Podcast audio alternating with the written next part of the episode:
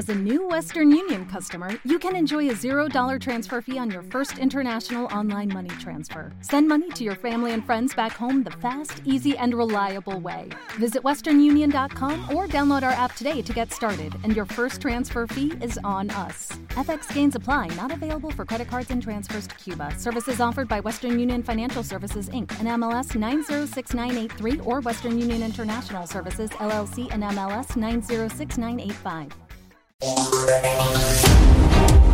Opiniones, puntos de vista acerca de la realidad nacional. Acuerdos de paz a pesar de todo. Le podrán llamar pacto de corruptos, pero lo firmado el 16 de enero de 1992 fueron realmente acuerdos de paz.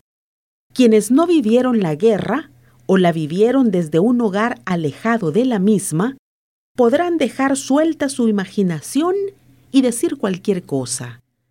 Pero los que vivimos la guerra, vimos en los acuerdos un paso importante hacia la paz. Una opción tan honda que todavía hoy nadie en nuestro país piensa en acciones violentas para solucionar los conflictos económicos y sociales que permanecen en El Salvador. El hecho de que uno de los conflictos más violentos que afectó a nuestra tierra se resolviera pacíficamente a través del diálogo entre las partes, creó cultura de paz, confianza en el diálogo y formas de amistad social que hoy tienden a ser sustituidas por discursos de odio en las redes.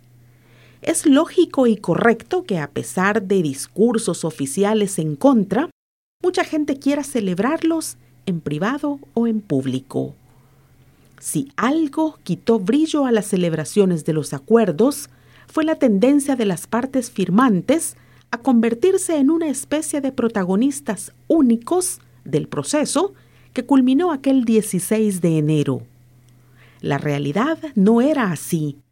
Las madres de desaparecidos o de asesinados que se manifestaban públicamente, los que valientemente denunciaban las masacres, defensores de derechos humanos, figuras eclesiales como Monseñor Rivera y el cardenal Goyo Rosa, los mártires, tuvieron objetivamente mucha más influencia en el proceso de paz que los representantes de los partidos políticos.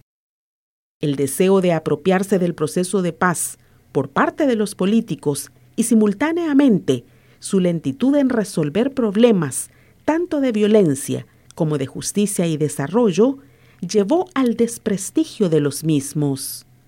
Pero los acuerdos de paz continúan teniendo vigencia, no solo porque los verdaderos protagonistas fueron gente llena de razón y verdad, que exigían paz con justicia, sino porque además ni la justicia transicional ni el desarrollo prometido, ni la justicia social han avanzado como los acuerdos lo prometían. Alcanzamos la paz, pero algunas de las causas que llevaron al conflicto han seguido presentes, dañando la convivencia ciudadana y los derechos de las personas. Hoy, 32 años después de la firma, el diálogo social se ha hecho más escaso la seguridad y la convivencia se ve amenazada por múltiples formas de irrespeto a la Constitución.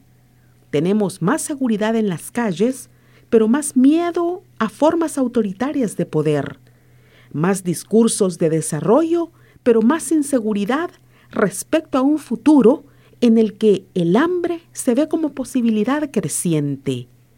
Los discursos de odio campean en las redes y el diálogo se está volviendo en algunos aspectos más difícil. El recuerdo de los acuerdos de paz debería llevarnos a la reflexión.